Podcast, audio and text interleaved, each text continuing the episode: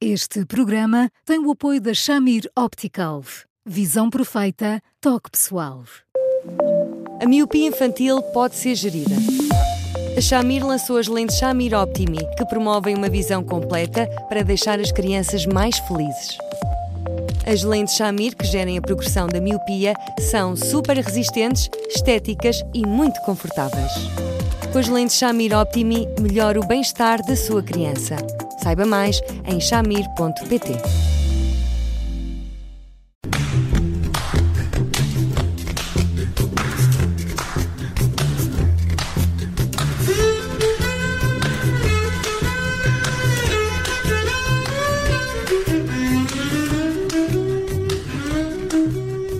Bem-vindos a mais um Porque Sim Não é Resposta com o psicólogo uh, Eduardo Sá. Hoje vamos falar uh, de crianças que reagem com agressividade quando são contrariadas e no caso, no caso da ouvinte que nos escreveu, um, ehm, esta criança, e estamos a falar eh, de um menino com uh, dois anos, reage batendo.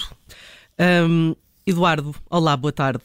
É uma situação complicada de gerir Olá, Judite. Olá, Bruno. Olá, Eduardo. Um, Judite, não.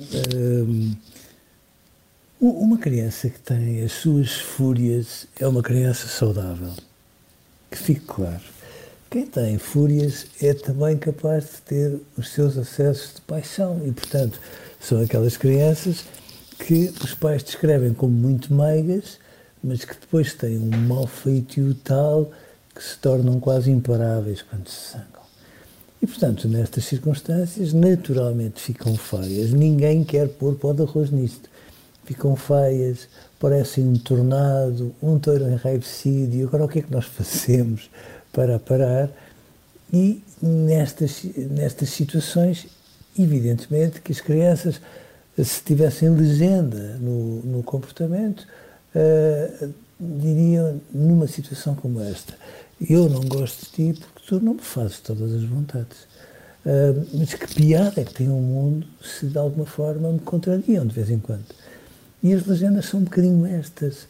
Portanto, isto é uma reação normal de uma criança mimada que sente que tem muito público, que tem pais muito aconchegantes e a tentarem de forma muito ativa adequarem-se àquilo que ela solicita e, portanto, uh, até aqui, descanso absoluto.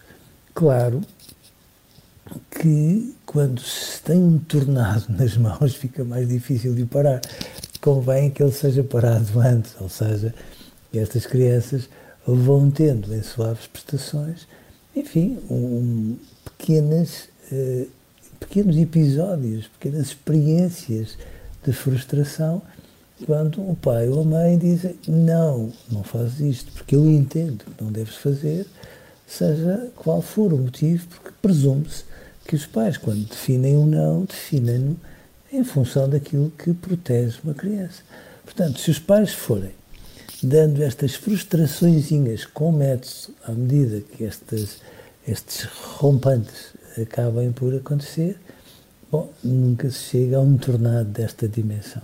Chegando ao tornado, inevitavelmente tem que se chocar um bocadinho de frente com ele, porque senão o tornado pode virar a casa do avesso e, em algumas situações, naturalmente muito extremas, as crianças batem nelas próprias, que é quase como quem diz: não tivesses tu esse tamanhão todo, eu não sei se não te limpava o pó, ou de alguma forma batem com os pés, batem com as portas, ou, no limite, são bem capazes de chegar ao quarto e aí o tornado torna-se mesmo uma realidade e viram o quarto todo de avesso. Hum. Então vamos aqui à possibilidade de prevenção já depois das coisas acontecerem, que é uma prevenção um bocadinho diferente. Já temos este comportamento, portanto, o comportamento não foi eh, prevenido, não foi evitado. Mas agora uh, haverá uma alternativa a esse confronto, ou seja, perceber qual é a origem do comportamento e atuar de forma a que ele não se repita em vez de entrar em choque no momento em que ele acontece? perceber a origem pode não ser muito importante. Até por isto, repare, a origem, na realidade e na maior parte das vezes, é uma simples gota d'água. Há um episódio que, apanhando uma criança em alguma ebulição, mais ou menos zangada com o dia que lhe eh, acabou por acontecer no colégio, seja onde for, bom, é natural que depois haja um, um medido de forças e haja um acontecimentozinho, às vezes é mesmozinho, Bruno, que desencadeia isto tudo. Às vezes o importante não é ter uma ideia muito precisa do que é que foi o acontecimento que provocou tudo isto. Uhum. Oh, Eduardo, desculpe, é mas é ne, Eduardo, desculpe, neste caso eh, estamos já a falar de um comportamento uh, repetido, uh, porque uh, esta ouvinte diz-nos a reação do meu pequeno, quando é contrariado, é bater. No início era de vez em quando, mas agora é a primeira reação que tem comigo e com outras pessoas. Ou seja, já não estamos naquela situação ocasional, episódica. É, é muito habitual, por isso é que os pais às vezes falam dos terríveis dois, porque as crianças vão sendo amadas de uma forma descarada, percebem que têm muito público, que têm uma capacidade de negociação muito maior do que os pais imaginam e, portanto, vão impondo a sua vontade e fazem de diversas maneiras. Uh, Dou-lhe um exemplo clássico, que é uma criança pequenina com um ano, um ano e pouco, está sentada na sua cadeirinha a jantar e volta não volta, manda uma vez, duas vezes, vinte vezes a, a mesma colher de sopa para o chão para ter a ideia que a mãe ou o pai generosamente a apanham. E no fundo, os pais o que é que fazem? Apanham-na com uma bondade infindável, o que para uma criança daquela idade pensa assim, bom, vamos lá, isto com jeito, e estes cidadãos adequam-se a tudo aquilo que eu quiser. E, portanto, quando elas chegam aos dois com esta alma toda, mas também com esta capacidade negocial, primeiro zangam-se com a mãe, é o clássico, porque porque a mãe barafusta, barafusta, barafusta, mas é sempre muito mais macia do que muitas vezes o pai. Depois zangam-se com a avó, a seguir vão-se zangando por ali adiante, é um efeito de dominó que nunca mais acaba. E, portanto, a mãe ou o pai, nestas circunstâncias, têm que chocar de frente com uma criança destas e, no final de contas, têm que se zangar. Às vezes, zangar é só fazerem cara de maus e levantarem a voz durante meia dúzia de segundos, porque é, no fundo, um sinal que é interpretado como esta criança como o diabo.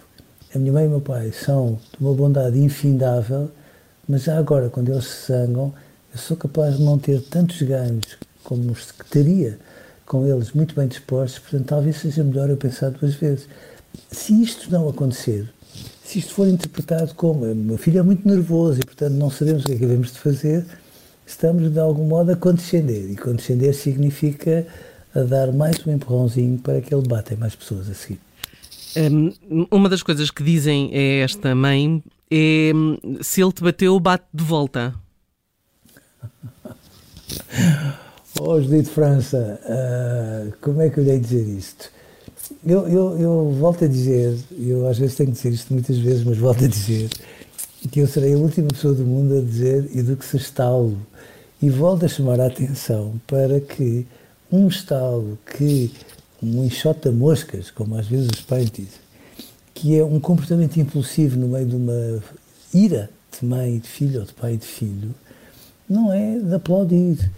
Mas acontece com as pessoas, sendo certo que à medida que nós temos experiência de pais, precisamos cada vez menos de recorrer a esses comportamentos impulsivos, porque apanhamos o tempo de entrada à bola, digamos assim, e somos capazes de nos zangar sem ser preciso ter um comportamento como esse, que não é de facto um comportamento nem bonito, nem educativo para aí além.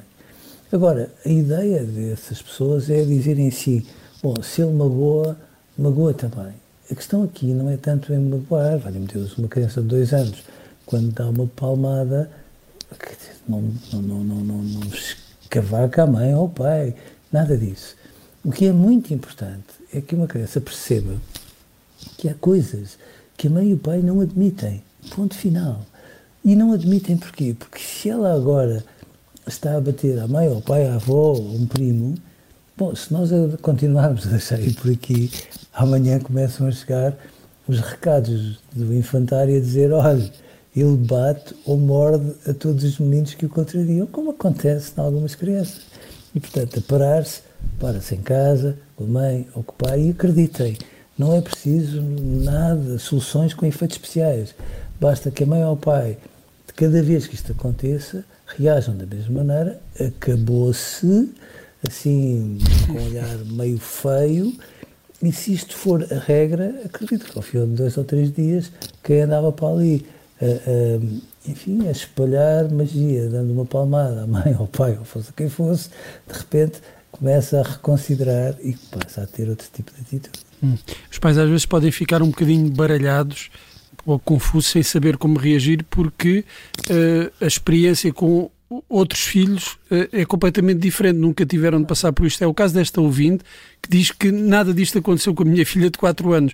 Isto ainda dificulta mais a, a forma de lidar com, com estas situações. Um bocadinho, não é? Porque muitas vezes um filho mais novo é o rebelde encartado. É também aquele que foi o mais apaparicado, que teve pais com outro tipo de sabedoria e, portanto, com outro tipo de complacência perante muitos aspectos, que sem querer acabam por criar as condições para que este rebelde encartado se torne um rebelde como deve ser e de a certa altura já esteja, vejam que é um cidadão de dois anos, é? já esteja a assustar a mãe e o pai ao mesmo tempo. Prevenção, não é? Prevenção é sim, a palavra, sim, sim, é a palavra de ordem. Oh, e resolve-se no Estado. Eduardo, nós voltamos amanhã com mais um Porque Sim Não é Resposta. Um, até lá estamos sempre disponíveis em podcast, também no site uh, uh, do Observador e, claro, em eduardosá.observador.pt. Eduardo, um abraço, muito obrigada e até amanhã. Até amanhã, Eduardo. Um abraço para os dois, obrigado e até amanhã.